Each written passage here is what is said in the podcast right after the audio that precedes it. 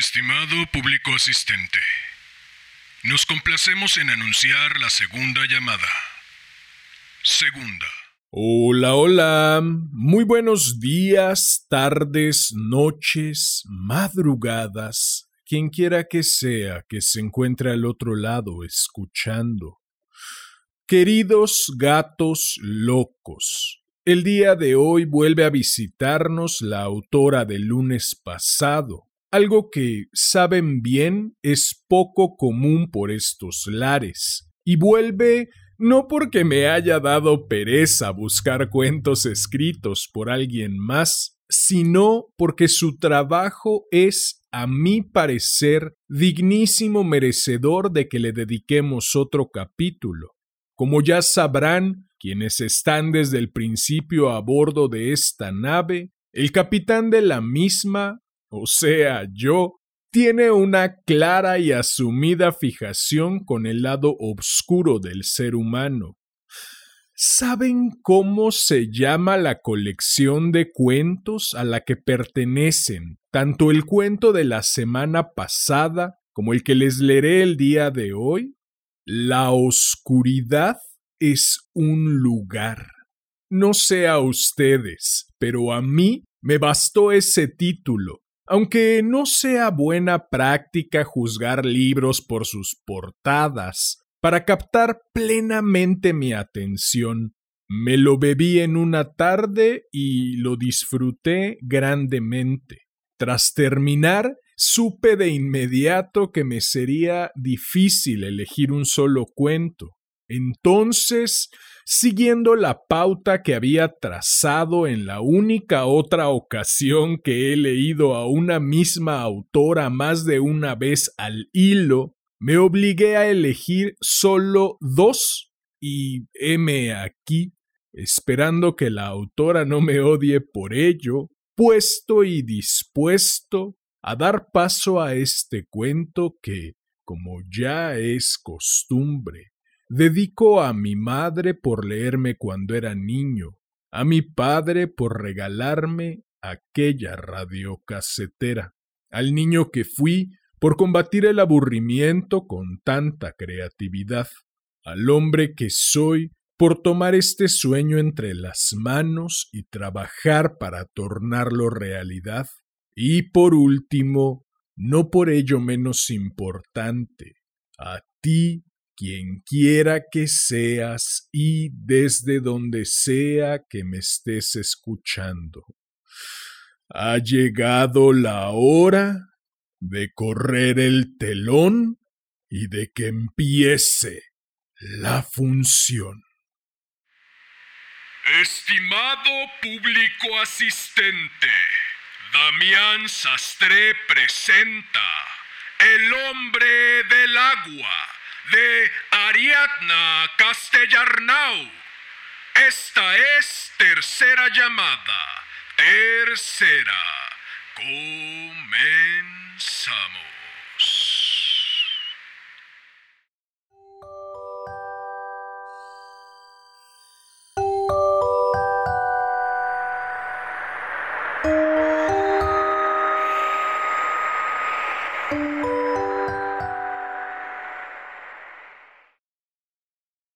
Padre quiere enseñarme a conjurar el agua con su callado como hace él.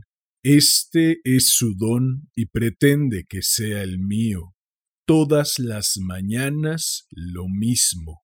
La escena se repite en el terraplén frente a casa. Toma el callado, me dice, con confianza, no muerde. Ahora Levántalo y golpea la tierra. No pienses en agua. Si piensas en lo que quieres lograr, la cosa escapará de ti. Pero la cosa siempre escapa de mí. La cosa nunca ha venido a mí. Llevamos así desde que tengo memoria. Una vez hice que asomara un gusano, padre lo pisó con su zapato y lo mató. El gusano no cuenta, dijo. Voy a decirlo sin rodeos. En este lugar de sed, Padre es el hombre del agua. Así lo llaman, el hombre del agua. Padre tiene el don de hacer brotar el agua de la tierra. Es muy fácil, muy sencillo. Si lo vierais con vuestros ojos, lo entenderíais enseguida. Su milagro es uno. Cuando lo llaman, él va y golpea el suelo con su callado. Dice, sube. Y el agua sube, aunque no sé bien desde dónde. Pero lo importante es que sube muy rápido para luego derramarse sobre esta tierra en la que ya casi no llueve, tierra muerta, tierra tan abismada en la sequía que si cavas lo bastante hondo para plantar tus semillas, debajo encontrarás una costra negra y carcomida. Padre es el hombre del agua y quiere que yo aprenda su oficio. Él no dice ni don ni milagro, dice oficio. Aprende el oficio de una vez, hija como si fuera tan fácil. No es en absoluto fácil, al menos para mí. Miradme, seamos razonables. Tengo dieciocho años y soy rubia por desgana, porque daba menos trabajo que naciera así, con este pelo del color de la cebada seca, que con otro más bonito y lucido, como por ejemplo el dorado viejo de las páginas de la Biblia o el blanco leproso de los campos marchitos. Mi cuerpo es delgado y tengo una mala postura, camino encorvada. Cuando me acuerdo, trato de imitar los andares majestuosos de padre, llenos de precisión y mesura, pero pronto Vuelvo a mi posición original, como si fuese un títere al que le sueltan el hilo que lo mantiene erguido. Padre, en cambio, es alto e imponente. Su cabeza es la cumbre de una montaña coronada de nieblas y el cuerpo la ladera rocosa que sube a la cima. Por eso os digo que es imposible que yo pueda llegar a desarrollar algún día el don y llevar con dignidad el callado de padre, que puede que no sea la vara con que Moisés convirtió el Nilo en sangre, o con la que separó las aguas del Mar Rojo, pero igual es un callado soberbio, no un palo cualquiera recogido por ahí, sino un callado de verdad robusto y a la vez suave de tan manoseado. Yo misma le hice una funda de piel para que padre pudiera llevarlo colgado. Me dejé la yema de los dedos cosiéndola. Cuando padre no está enseñándome, me lleva con él esta noche me despierta y dice, Nos vamos. Acaban de llamarlo. Es un encargo desesperado. En un pueblo, no importa cuál, se han secado los pozos y el pantano es poco más que un lodazal lleno de peces moribundos. Apenas me da tiempo a meter en una fiambrera provisiones para el camino Padre me apura. Ya en el coche me pasa el callado para que lo tenga yo. Guárdalo, me dice. Vuelvo a dormirme y cuando despierto está amaneciendo sobre un paisaje quieto como un gato al sol. Dormiste mucho, me dice padre. Debe ser cierto porque tengo la sensación de estar muy lejos de casa. La falta de agua se revela aquí tan absoluta que me pregunto si padre podrá hacer algo al respecto, si los que nos llamaron seguirán vivos cuando lleguemos, si no serán ya fantasmas. ¿Lo ves? Me dice padre señalando con el dedo todo cuanto se extiende al otro lado del cristal delantero. Cada día está peor. ¿Cómo era antes? Le pregunto. Me gusta que me lo cuente, que su voz desgrane para mí el paraíso perdido. Recordarlo no sirve para nada. Más vale que te centres en no echarlo a perder. Hoy padre no está de humor, conduce con la mirada puesta al frente, como tratando de encontrar algún punto de referencia en la exasperante aridez. ¿El qué? Pregunto, ¿qué es lo que no tengo que echar a perder? La tierra, cariño, la tierra. La sequía no es culpa mía, pero te niegas a aprender el oficio del agua, te empeñas en desoír lo que Dios espera de ti. Me vuelvo audaz y le digo, querrás decir lo que tú esperas de mí. Él me mira por primera vez en todo el trayecto. Sus ojos nunca reflejan desprecio, en todo caso, me observa con el dulce afecto de un creador hacia su criatura renca. Haz de cuenta que Dios y yo somos la misma persona. Padre nunca me ha explicado cómo le nació el don a veces me habla del comienzo de las sequías, de cuando perdimos a mamá y él se fue al monte y clamó y clamó y clamó. No especifica a qué o a quién clamó, ni lo que pasó mientras estaba en el monte. Tampoco a qué monte subió, si por aquí no hay ninguno. Es pura planicie. Solo dice tiempos de rigor exigen hombres de rigor. Jamás tiempos de rigor exigen mujeres de rigor. Es por eso por lo que a menudo me pregunto si, por no ser un hombre de rigor, sino una mujer que no es de rigor, no seré el gato por liebre en la vida de padre.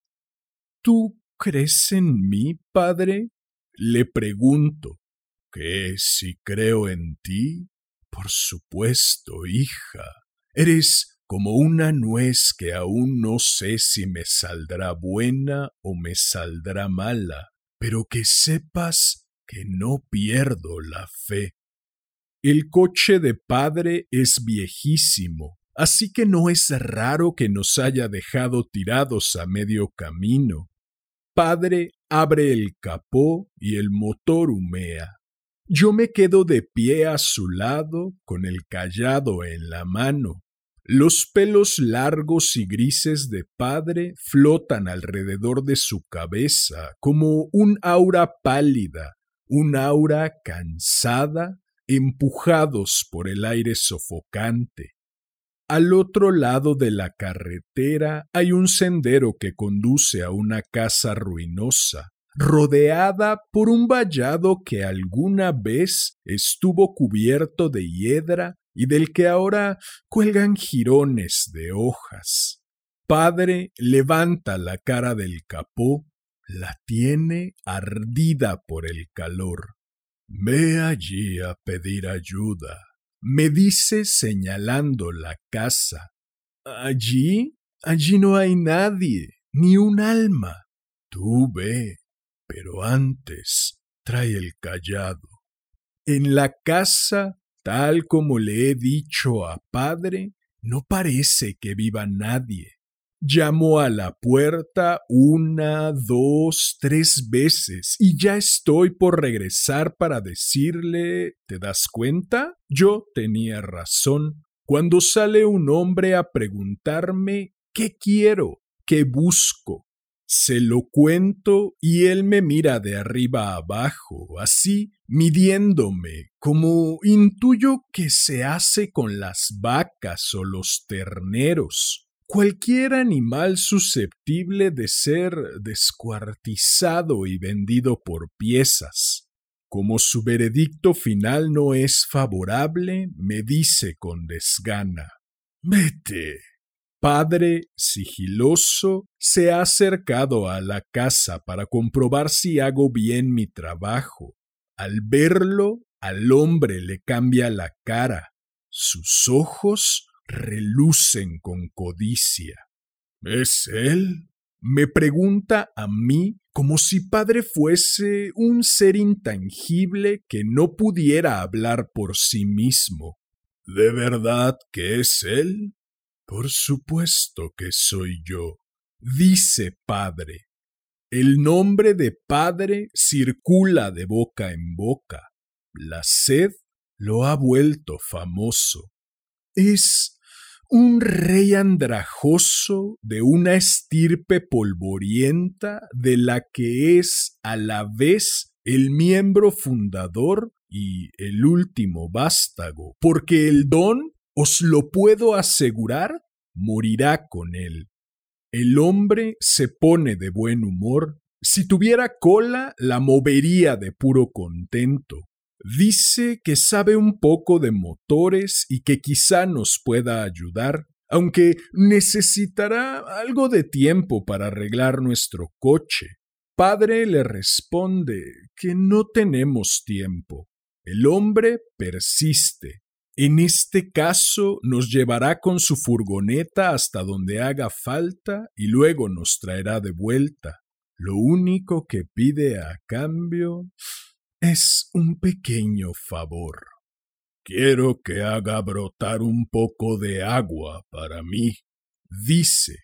Al principio, padre guarda un silencio ofendido. No le gusta desperdiciar su don. Sin embargo, como muchas opciones no tenemos, cede y comienza a buscar el lugar indicado tanteando el suelo con la punta del callado al modo azaroso de los ciegos. ¿Qué está haciendo? pregunta el hombre. Le digo que se calle.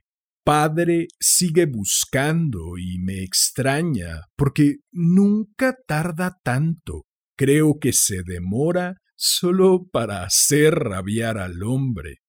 Al fin parece que da con el sitio exacto y se detiene. ¿Y ahora? vuelve a preguntar el hombre. Padre golpea el suelo con el callado al tiempo que grita. ¡Sube! Debo deciros que esta parte es la más decepcionante. El golpe es un golpe cualquiera, sin magia, sin alardes, incluso desganado cuando padre está cansado, y la respuesta tarda un poco en llegar.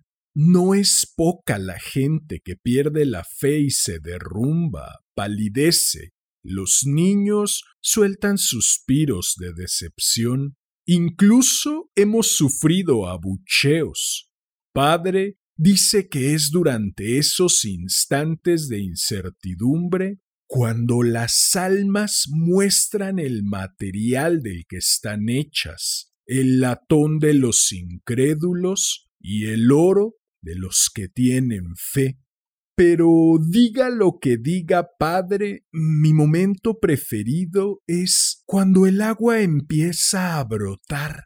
No os lo puedo explicar, no os puedo explicar la maravilla del agua que emana abundantemente del suelo, justo ahí donde Padre ha clavado el callado, y crece espiralándose para derramarse luego en un generoso torrente que salpica, moja, arrastra consigo toda la porquería reseca, un precioso leteo efímero en el que todos terminan bañándose y olvidando sus penas, justo como está haciendo el hombre ahora mismo, solo que él no me gusta, porque acaba de sacar, no sé de dónde, montones de bidones de plástico y se afana en llenarlos con una avidez desmesurada.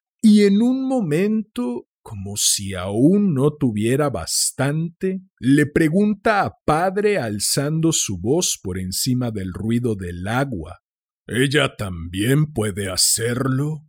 A lo que padre responde, no, ella es estéril. Hemos probado de todo. De niña, padre me tenía días enteros sin comer para que mi cuerpo no se distrajera haciendo la digestión, para que no me adormilara como un lagarto.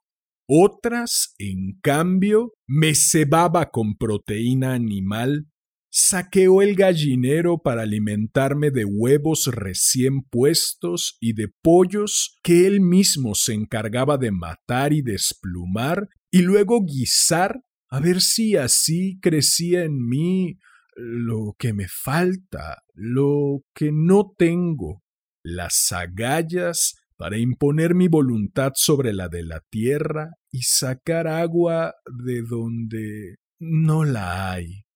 Con este propósito me tuvo horas bajo el sol y noches enteras bajo la luna, a la intemperie. Toma el callado, alza el callado. Pero ni la luna ni el sol derramaron sobre mí sus bendiciones. Seguí igual que siempre, inútil para los designios de Padre. Muchas señales indicaban mi falta de talento, mi poca predisposición hacia lo extraordinario. Fui un bebé frágil, llorón y enfermizo. Al crecer no despuntó en mí el menor atisbo de belleza o inteligencia. Toma el callado, alza el callado, Trae el callado y te muestro una vez más.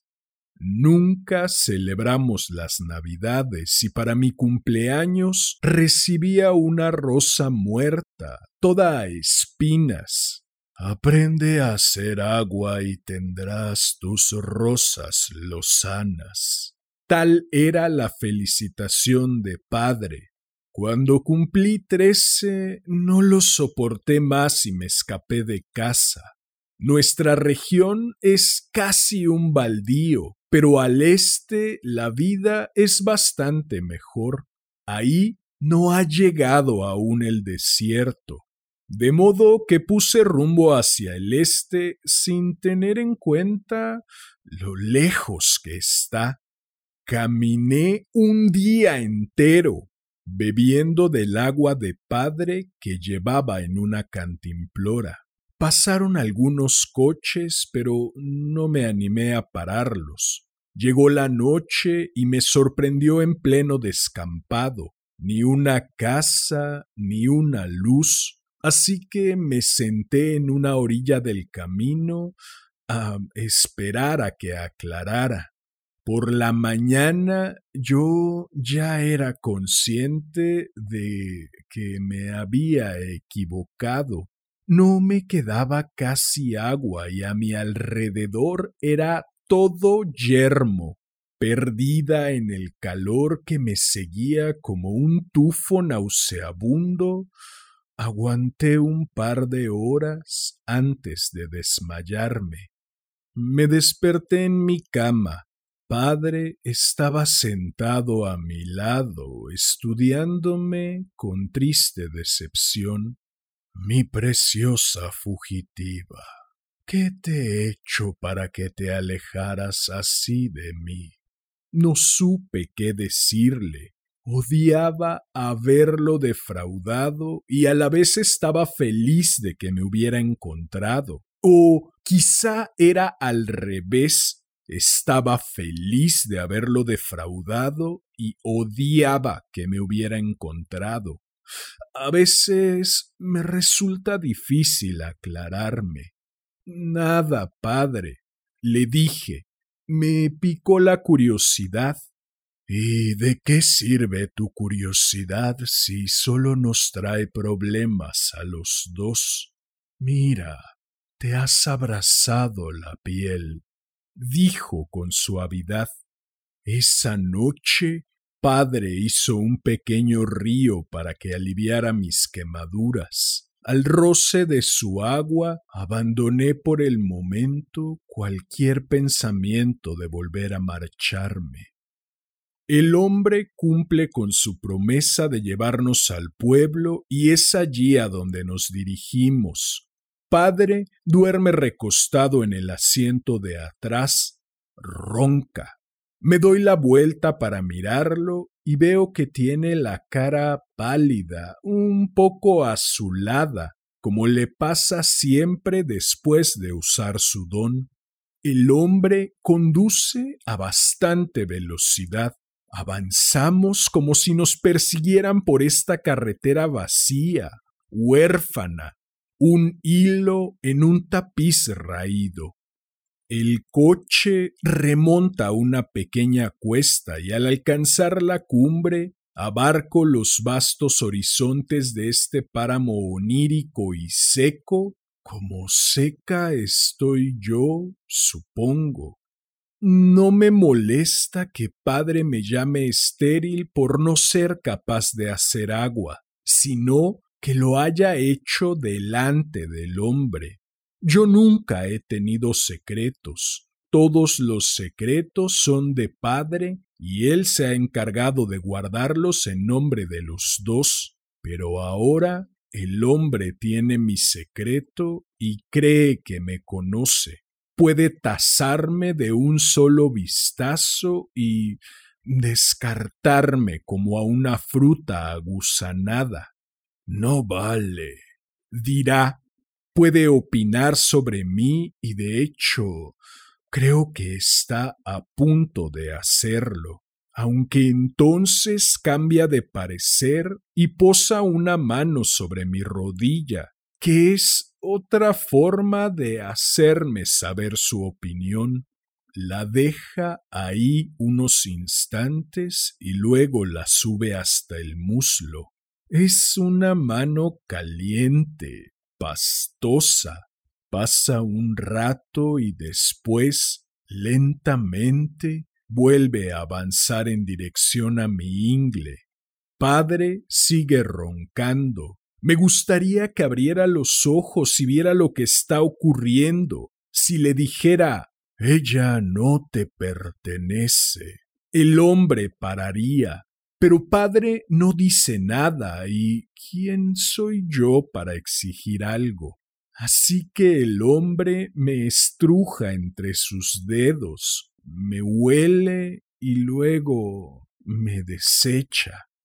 Cuando llegamos al pueblo me doy cuenta de que algo no marcha bien.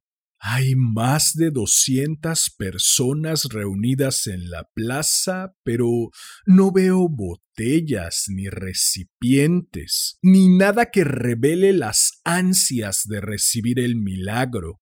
Solo caras desesperadas, de ojos desorbitados y ahogados. Bajamos del coche. El hombre se pavonea al lado de padre los pulgares metidos dentro de los bolsillos del pantalón, los brazos ahuecados como las alas de un pavo. Me duele donde me ha tocado y me pregunto si el agua de padre podrá lavarme, aunque mi mayor inquietud no es esta, sino la sensación de amenaza que noto en el aire. Nadie habla, ni un saludo, y me extraña porque allá donde va, Padre es recibido con entusiasmo. La gente se amontona a su alrededor para tocarlo y él se abre paso con el callado, tan tieso que parece que lleve una capa de color púrpura, una corona y un cetro. Pero aquí no sucede nada de todo esto. Los del pueblo nos observan con desconfianza, replegados en un extremo de la plaza. Alguien tose, un niño llora. De fondo, las fachadas de las casas abultan henchidas por el calor. Se diría que están a punto de derrumbarse para sepultar al grupo y que de sus escombros subirá al cielo una enorme mezcla de cal y polvo de huesos. Al fin, una mujer rompe filas y se adelanta. Hemos estado esperando, dice. El calor agranda tanto el silencio que sus palabras suenan pequeñitas. La voz de la mujer casi ni se oye, pues ya he llegado. Aquí ha muerto gente, añade la otra. Padre no es amigo de perder el tiempo con palabrería hueca, Así que se pone manos a la obra y sondea el terreno con el callado, igual que ha hecho un rato antes en la casa del hombre. Resulta hermoso mirarlo. Se mueve con decisión, obediente de un ritmo interior. No es este el lugar, dice la mujer. Padre interrumpe la búsqueda. ¿Cómo? No es aquí. Soy yo el que debe decidirlo. Pues yo le digo que no es aquí donde queremos que lo haga. Entonces ocurre algo. Desde el fondo de la plaza, allí donde está reunido el pueblo, se alzan los primeros compases de una música quejosa, los sonidos fúnebres y ceremoniosos de lo que podría ser un himno. Tres cornetas y dos tambores se sitúan a la cabeza del grupo y la multitud, hasta entonces inmóvil, se pone en marcha. Es una escena extraña la que presenciamos, estremecedora en realidad. La procesión avanza en bloque, a paso de peregrino, desde un extremo hasta el otro de la plaza, y al llegar a nuestro lado, percibo por debajo del estruendo de la música una segunda corriente, un murmullo solapado hecho de susurros, como si los del pueblo estuvieran rezando o recitando conjuros. La multitud nos empuja y nos vemos obligados a caminar con ella. El hombre se apresura a sacar del maletero otros dos bidones. Me enferma su avaricia pero antes de que pueda decirle algo, la romería me pisa los talones y debo avanzar. Padre y yo caminamos al frente, un poco por delante del hombre que se ha quedado junto a los músicos. Nos arrean fuera del pueblo, conduciéndonos a la meseta. Tres veces me doy la vuelta y las tres veces advierto que no hay escapatoria. El pueblo forma una masa articulada y compacta de la que es imposible zafarse. Vistas de cerca, sus caras son como pálidas máscaras de papel con un rictus dibujado. Incluso los niños que van de la mano de sus madres tienen la expresión hueca pero determinada del soldado. Llegamos al pantano del pueblo. La música cesa de golpe. El pantano, dice la mujer. Es por esto que lo hemos hecho venir. Queremos que lo llene. Imposible, contesta padre. La mujer lo mira contrariada y un suspiro de horror brota de los labios de todos los presentes. Me pregunto quién será ella. Tiene aspecto de ser una persona importante y una voz autoritaria, aunque no tanto como la de padre. ¿Cómo que no? Llene el pantano. Padre niega con la cabeza. Es demasiado grande. Él solo no puede llenar el pantano. Explica. ¿Y qué clase de poder tiene usted si puede saberse? pregunta ella. Puedo darles agua. No queremos un poco de agua. Queremos que llene el pantano. ¡Queremos que llene el pantano! grita alguien del pueblo, y acto seguido la consigna se repite y amplifica hasta convertirse en una explosión de amenazas e injurias. El hombre se une también al coro, haciendo repiquetear los bidones como si fueran unos platillos.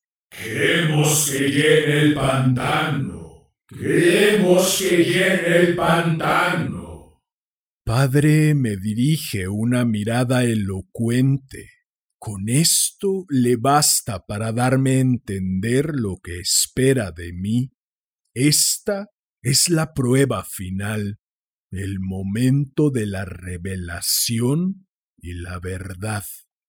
Me gustaría decir unas pocas palabras, defenderme o eximirme de la carga, pero es como si algo me tuviera atascada. La boca se me llena de aire. Es demasiado tarde. Ella lo hará dice padre imponiendo su voz por encima del griterío. Mi hija llenará el pantano. Debería huir. Es posible que esta gente me dejara marchar, ya que es padre su motivo de furia y no yo, pero las piernas no me responden. ¿Cómo podría abandonarlo y a dónde iría? Todo es obstáculo para mi voluntad. Nada puede escaparse a la gran ansia de Padre. Toma el callado, alza el callado. Él ya tiene echada mi suerte. Encara de nuevo a la turba y me traiciona tres veces. Mi hija, mi hija, mi hija. Repite. El hombre empuña los bidones como si fueran extensiones de sus propias manos y nos apunta acusadoramente. Está mintiendo. La chica no sirve. Es una inútil. Dice. Puede hacerlo si quiere. Zanja, padre.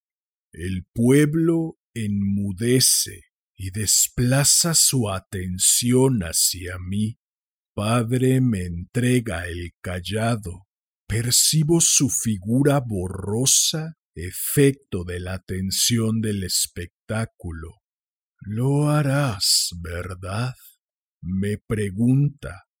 Lo haré, le respondo, aunque no tengo ni idea de cómo y aún menos de por qué estoy diciendo que sí, aceptando esta suerte que quizá sea mi final. Me siento un poco mareada y me gustaría levantar la mano y pedir que me disculparan antes de abandonar la escena.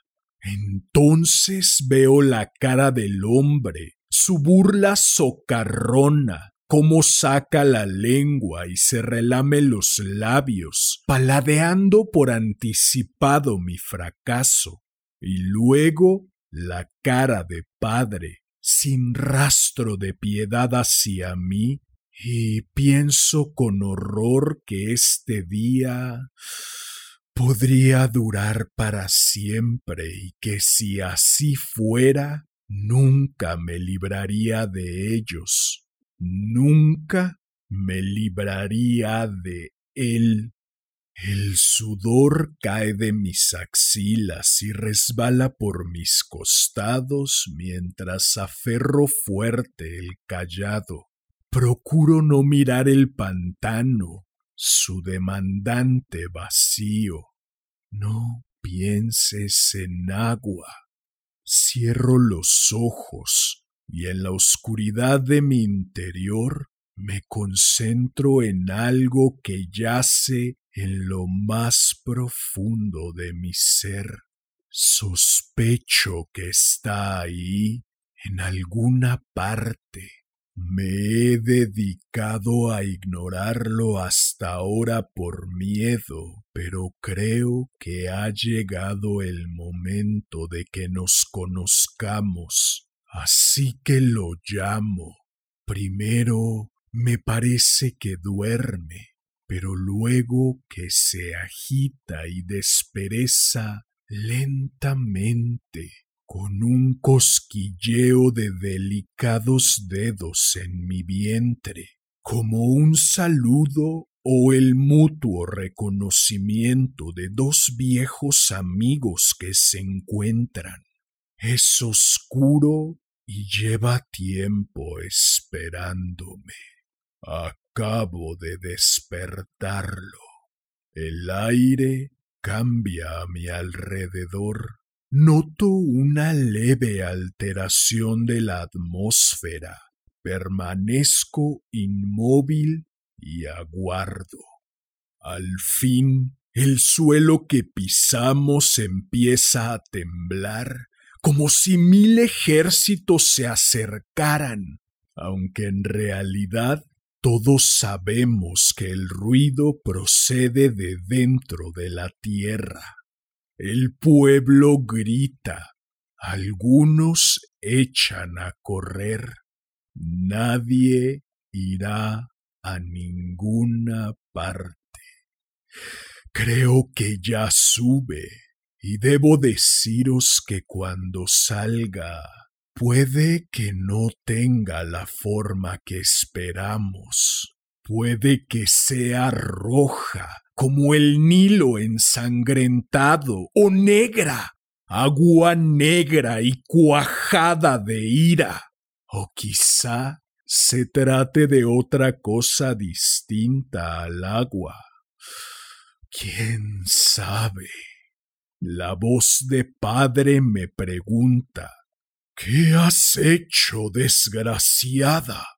Abro los ojos solo para ver su pánico, su profundo desengaño enmarcado sobre un fondo violeta, un fondo de desastre. Y no siento ninguna pena, tampoco ninguna satisfacción, solo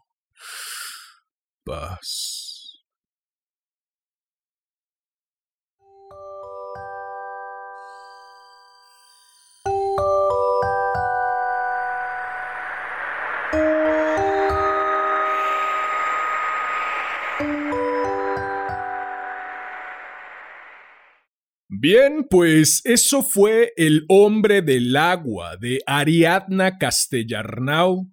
Espero que lo hayas disfrutado. Si fue así, agradecería enormemente que me ayudaras compartiendo, difundiendo. Vale.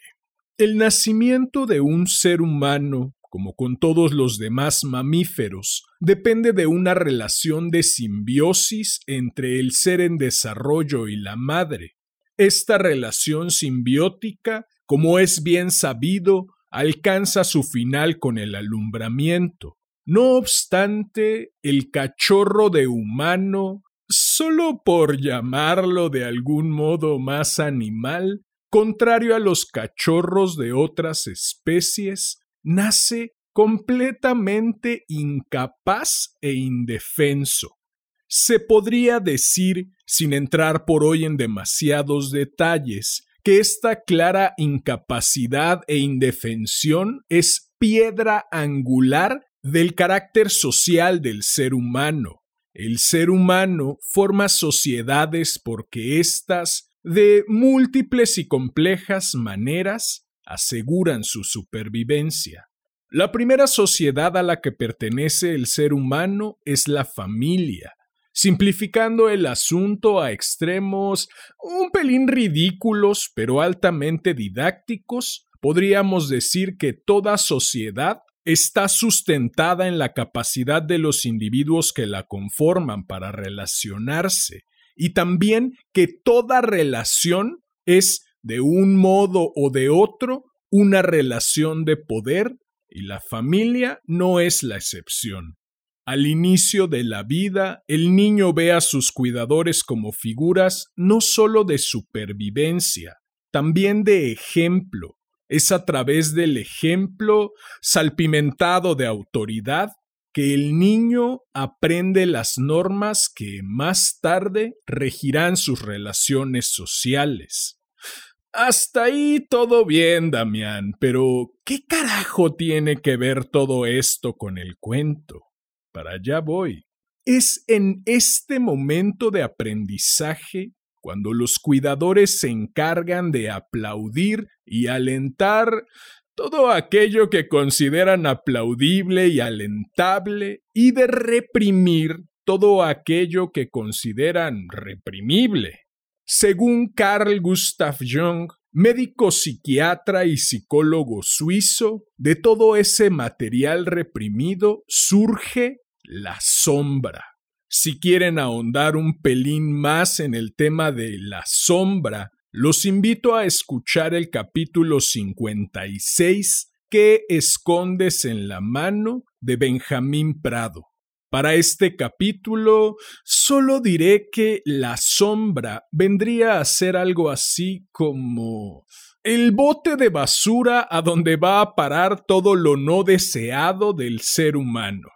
Elegí este cuento porque me parece un hermoso y obscuro relato de ese momento en que el sujeto deja de ser sujeto y comienza su camino hacia ser individuo. El momento en que reconoce que aquello que siempre ha intentado reprimir, callar, soterrar, censurar, no solo habita en lo más profundo de su ser, además ha clamado desde siempre por ser oído. La autora nos invita a pasearnos por el psiquismo de la protagonista, nos invita a presenciar la autoestima herida por un padre que desea a toda costa que su hija cumpla a rajatabla las idealizaciones que él ha hecho de ella. Nos hace parte de los ensayos de ella por librarse de él y de cómo esos fallidos ensayos solo acaban por reafirmar la omnipotencia del Padre.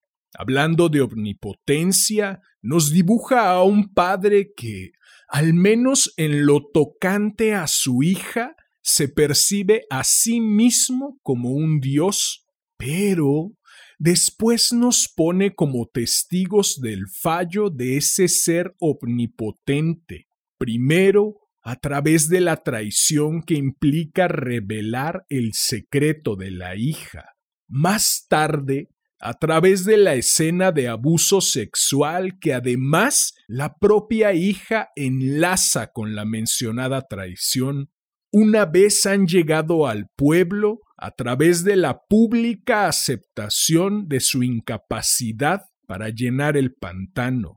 Cercano al final, la autora nos invita a ser espectadores del momento en que el Padre, ya reconocida su falibilidad, entrega a la hija el callado, símbolo de la esperanza de que, quizá a causa de una innegable presión social, la hija finalmente se rinda ante sus designios. Y por último, en la parte más hermosa del cuento, nos invita a presenciar el momento aquel en que la hija, tras hacerle creer al padre que hará lo que el padre ha esperado de ella desde siempre, se reencuentra con la sombra, su sombra, y decide despertarla, aún sabiendo o quizá porque sabe que con ello defraudará al padre. No es de extrañar que la protagonista cierre su relato confesándonos que aquella traición que acaba de perpetrar frente a nuestros ojos, oídos en este caso, la hace sentir en paz.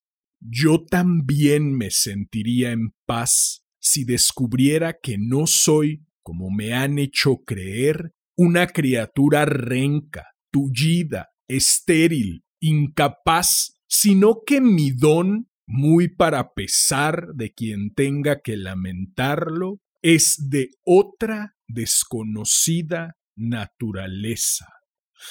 Quizá, y sólo quizá, todas esas veces que nos hemos sentido criaturas rencas, tullidas, estériles, incapaces, no ha sido porque lo seamos realmente, sino porque estamos tratando de encontrar nuestro don al mismo tiempo que vamos en contra de quienes realmente somos.